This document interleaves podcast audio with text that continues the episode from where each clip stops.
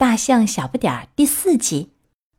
暴风雪刮了整整三天，然后外面静了下来，风不再呼呼的吹了，天上只是偶尔飘下一点小雪花，群山被厚厚的白雪盖得严严实实。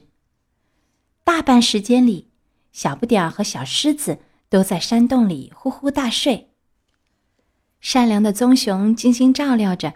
这两个累坏了的小家伙，他拿出自己储存的食物给他们吃，又小心的看着火苗，不让它熄灭。渐渐的，小不点儿的体力恢复了，小狮子也觉得自己又有了力气。雪终于停了，棕熊扛着一把斧子进山去，他砍倒了一棵树，要为小不点儿和小狮子做一个雪橇。棕熊真是心灵手巧，不一会儿就把雪橇做好了。喜欢吗？棕熊问小不点儿和小狮子。等你们休息好了，我就用它带你们翻过这座雪山。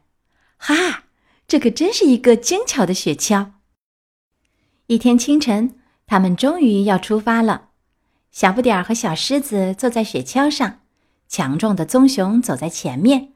拉着他们翻过白雪皑皑的大山，到了山的那一边，棕熊让小不点儿和小狮子下了雪橇。棕熊说：“你们沿着这条石头路一直走，然后会经过一座吊桥，之后的路就很好走了。祝你们俩一路顺风，多多保重。”小不点儿说：“谢谢你，棕熊大哥。”小狮子喊道：“再见。”小不点儿和小狮子沿着窄窄的小路一直走啊走啊，不一会儿就来到了吊桥前。吊桥看上去晃晃悠悠的，但是小不点儿不怕晕，他领着小狮子安全的过了桥。接着，小不点儿和小狮子要摸索着穿过一条长长的、黑咕隆咚的岩石隧道，这条隧道一直通到山脚下。钻出隧道之后，他们又走进了一个狭窄的山谷中。抬起头，已经可以看见前方郁郁葱葱的丛林了。这个地方我认识，小狮子很有把握地说：“这里离狮子谷不远了。”小不点儿甩直了鼻子，吹起号，嘹亮的号声在山谷里不断回响。可是，才在丛林里走了一会儿，小狮子就迷路了。一只蜥蜴趴在树枝上，正忙着捉苍蝇呢。请问一下，狮子谷怎么走？小狮子问。嗖，蜥蜴把长舌头往回一缩。要狮子没有，要苍蝇有一只。小不点儿和小狮子只好自己往前走。森林里渐渐亮起来，他们来到了一片沼泽边。这儿有一个小草房，房子的主人是一只水鼠。除了小草房，它还有一条小船呢。你能送我们去狮子谷吗？小不点儿问。没问题，水鼠回答。不过我有个条件，你们得给我讲一个很长很长的故事。你们会讲这样的故事吗？小狮子松了一口气。我们有的是故事，那就上船吧。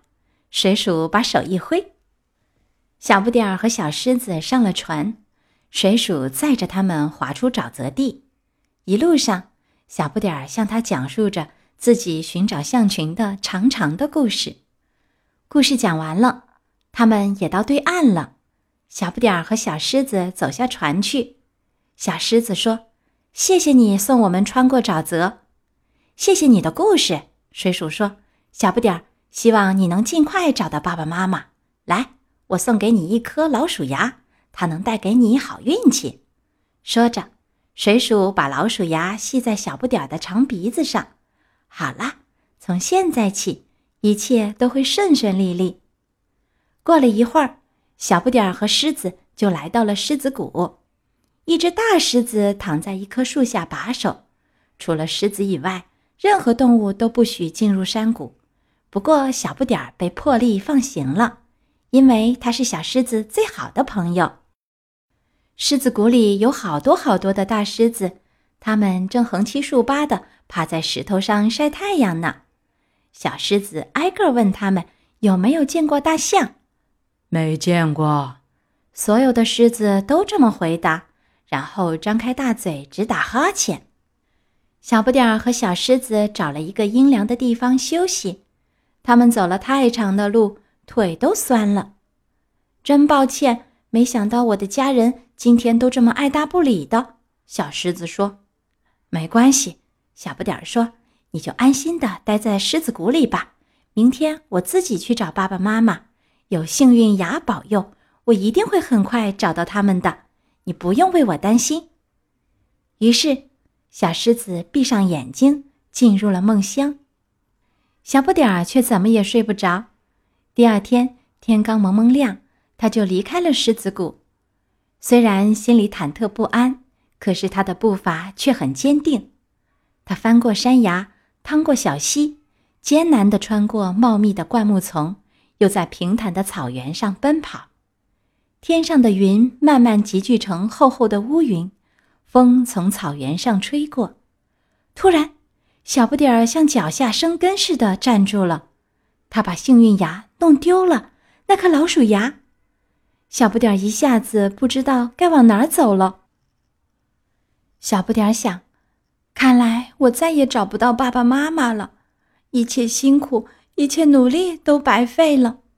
这时，雨哗啦哗啦的下了起来。小不点儿钻到一丛叶片宽大的灌木下躲雨。大颗大颗的雨点噼噼啪啪的打在地上，小不点儿渐渐的困得睁不开眼睛了。临睡前，他还听到雷声轰隆隆的响，真像是有一群大象经过。小不点儿从梦中醒来时，太阳已经出来了。他感到又疲倦又绝望，想走回狮子谷去。当他转过一块大岩石时，突然看见两只大象就站在眼前，小不点儿简直不敢相信自己的眼睛，是爸爸妈妈吗？他轻轻的问道。真的，真的就是小不点儿的爸爸妈妈，他们也马上认出了小不点儿。小不点儿朝他们跑过去，他们一家三口用鼻子互相拥抱着，都激动的一句话也说不出来。小不点儿站在一群大象中间，又讲起自己的历险故事来。大象们都竖起耳朵听着，不时地发出惊叹声。故事讲完后，大家都为小不点儿感到骄傲。象群里出了个小勇士，他走了那么远的路，经历了那么多的辛苦，最觉得骄傲的，当然是小不点儿的爸爸妈妈了。小不点儿将来一定能成为一个大家族的首领，他们想到，我们的孩子非同凡响呢。象群继续行进，小不点儿站在爸爸的背上，使出全身的力气，把号吹得震天响，因为他觉得好幸福。不过后来发生的事情跟爸爸妈妈的期望大不一样。几年过去了，小不点儿很快的长大了。当他长成一头年轻力壮的大象时，他告别了父母和象群，走上了自己的道路。他从来没有想过要当象群的首领，又渐渐地觉得象群里的生活太无聊了。就像小时候独闯世界一样，他选择了独自离开。不过这次是他主动的寻找冒险，他四处闯荡，与其他动物广交朋友。不过，他还是回到河边去看望当年的老朋友，每年一次，从未间断。